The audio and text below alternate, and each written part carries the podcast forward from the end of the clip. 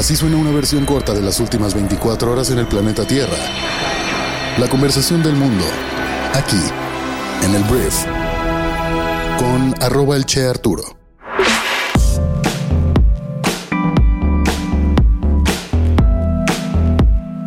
Muy buenos días, bienvenidas, bienvenidos a esto que es el brief para este lunes 27 de noviembre. Yo soy Arturo Salazar, soy tu anfitrión y uno de los fundadores de Briefy y en este podcast vas a informarte con un resumen de las noticias que debes conocer el día de hoy para ser una persona bien informada. Muchísimas gracias por estar aquí y vamos a comenzar con esto que es el brief. Vamos a empezar hablando del señor Vicente Fox, que fue presidente de nuestro país entre el año 2000 y el año 2006, que recientemente ya lleva, no sé, desde que tiene descargado Twitter en su celular, bueno, ahora se llama X. La verdad es que metiendo, a mi parecer, la pata, o bueno, expresando su opinión, expresando su opinión, te guste o no, acerca de diferentes temas. En este caso, creo yo que mete la pata, pero cada quien tendrá su propia percepción. Mira, el contexto es este. En medio de las precampañas presidenciales y en pleno día de la eliminación de la violencia en contra de la mujer, Vicente Fox desató la polémica y pues muchísimas críticas hasta de su candidata a la presidencia, que es Xochitl Galvez, luego de insultar a Mariana Rodríguez, que es primera dama, esposa del gobernador Samuel García, a quien llamó dama de compañía. Básicamente Fox lo que hizo fue retuitear como un hilo que había alguien más publicado acerca de Samuel. Eh, y él pone en su retweet, hay mucho detrás de esa sonrisa y esa dama de compañía. Mariana, pues quien dirige la oficina Amara Nuevo León en el organigrama estatal, respondió minutos después en la misma red social que de hecho no utilizaba desde marzo, pero pues si eres una persona inteligente, además de devolver el golpe, además de responder como debes hacerlo, aprovechas por supuesto para meter pues muchísimo ruido a una campaña electoral que sabemos que son sucias. Dijo Mariana Rodríguez en su tweet, Señor, no soy una dama de compañía, soy una mujer, soy licenciada, soy empresaria, soy esposa y soy madre.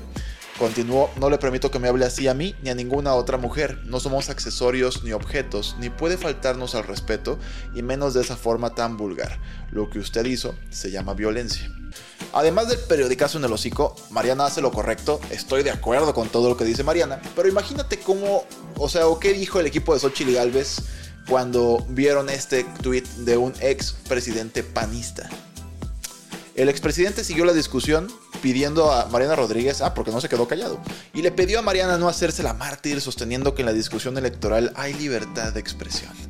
Ahora, sin embargo, el aspirante del Frente Amplio por México, Xochitl Gálvez, que fue integrante del gabinete de Fox, apoyó a Rodríguez y reprochó el mensaje del expresidente. Una vez más, te digo, Vicente Fox metiéndose en camisa de once varas, en este caso, pues en un contexto distinto, pre-campaña, con una Xochitl Galvez que si de por sí le está costando rearrancar su campaña ahora sí oficial, después de todo lo que ocurrió por ahí de medio año, y sale este señor a simplemente ponerle todo el foco en redes sociales a una mujer que, además de que todo lo que dice es verdad, empresaria, licenciada, esposa, madre, admirable su trabajo, y una experta en redes sociales, pues por supuesto vamos a sacar aquí, además de una respuesta necesaria, pues se va a sacar obviamente un golpe a una figura que fue presidente, que es panista y que por supuesto afecta al equipo de Xochitl Galvez. Entonces, pues Xochitl ahí apagando incendios de gente que ni siquiera debería estar en la discusión nacional. Y de hecho ya había mucha gente diciendo, güey, ¿por qué le seguimos dando foco a Vicente Fox? Es una buena pregunta. Pues ya cada quien podrá hacer o no, reaccionar o no a lo que diga el expresidente. En las noticias más importantes del resto del mundo voy a empezar hablando de Hamas, que es este grupo que ha estado combatiendo con Israel en los últimos meses. Hamas liberó a 13 rehenes israelíes y 4 tailandeses a última hora del sábado, segundo día de una tregua de 4 días con Israel, tras un retraso de varias horas. 39 palestinos fueron liberados de las cárceles israelíes. Hamas había retrasado la liberación, alegando que Israel había violado los términos de la tregua. Habían llegado al norte de Gaza menos camiones de ayuda de los acordados, fue lo que dijo un portavoz. Negó haber incumplido su palabra y el viernes también fueron liberados un primer grupo de 24 rehenes y 39 prisioneros. Eh, a la hora de la que estoy grabando seguramente habrá más movimientos, pero bueno, este cese al fuego con este intercambio de prisioneros está al parecer funcionando bien. Según un informe, un barco portacontenedores propiedad de una empresa controlada por Israel fue alcanzado por un dron iraní el viernes según funcionarios estadounidenses. La explosión dañó el barco con bandera de Malta en el Océano Índico, pero nadie resultó herido. A principios de la semana, los hutíes de Yemen, respaldados por Irán, se apoderaron de un barco vinculado a Israel en el Mar Rojo, e Israel calificó esto como un acto de terrorismo iraní. Vayamos a hablar de Ucrania porque el país dice tener un déficit de defensa aérea que necesita para proteger las rutas de exportación de cereales. Fue lo que dijo el presidente Volodymyr Zelensky en una cumbre internacional sobre seguridad alimentaria en Kiev, la capital de Ucrania. Su discurso se produjo tras el mayor ataque con aviones no tripulados de la guerra por parte de Rusia, que hirió a cinco personas la madrugada del sábado. Los funcionarios afirmaron que casi todos los 75 drones de diseño iraní desplegados habían sido derribados. Hablemos de los Países Bajos porque Geert Wilders prometió convertirse eventualmente en primer ministro del país en X, anteriormente llamado Twitter, tras la sorpresiva victoria de su partido por la libertad, que ya lo había mencionado el viernes, es anti-musulmán, anti-inmigración y anti-Unión Europea en las elecciones de la semana pasada. Se prevé que este partido obtenga solo el 25% de los escaños parlamentarios. ¿Qué significa esto? Que necesita cooperar con dos partidos moderados para formar un gobierno. El viernes el partido que trae más votos BBD se negó a formar gabinete con él. Hablemos de China y Estados Unidos, que este fin de semana intercambiaron acusaciones después de que el ejército chino dijera que tenía que advertir que se alejara un buque de guerra estadounidense en el muy disputado mar de China Meridional. Estados Unidos dijo que el barco había firmado derechos de navegación de conformidad con el derecho internacional. China reclama casi todo el mar de China Meridional, a pesar de que un tribunal arbitral de La Haya dictaminó que no tenía base legal en 2016. Hablando de Estados Unidos, Derek Chauvin, que es policía de Minneapolis, que recordarás el caso del asesinato de George Floyd, eh, y este hombre fue condenado precisamente por eso. Fue el hombre que tuvo su rodilla en el cuello de George durante muchos minutos antes de que falleciera. Derek fue supuestamente apuñalado en una prisión federal. La Oficina Federal de Prisiones dijo que un recluso fue apuñalado y trasladado al hospital local el viernes, pero no confirmó su identidad. Solamente como un poco de contexto, en 2020 este policía pues inmovilizó a Floyd, como yo lo mencioné, y este asesinato desató manifestaciones por los derechos civiles en todo Estados Unidos. Hablemos de el Cyber Monday, porque bueno, hay compras y compras y compras ahorita. El viernes fue el Black Friday, anteriormente fue el Buen Fin. El día de hoy, lunes, es el Cyber Monday. Y básicamente se trata de que los minoristas recortan los precios en sus plataformas digitales, mientras pues, los consumidores compran y compran y compran. Si bien el gasto minorista en el Black Friday disminuyó considerablemente, las compras en línea aumentaron un 7.5% desde el año 2022, según un informe de Adobe Analytics. Esto marca un nuevo récord para las compras online durante el Black Friday.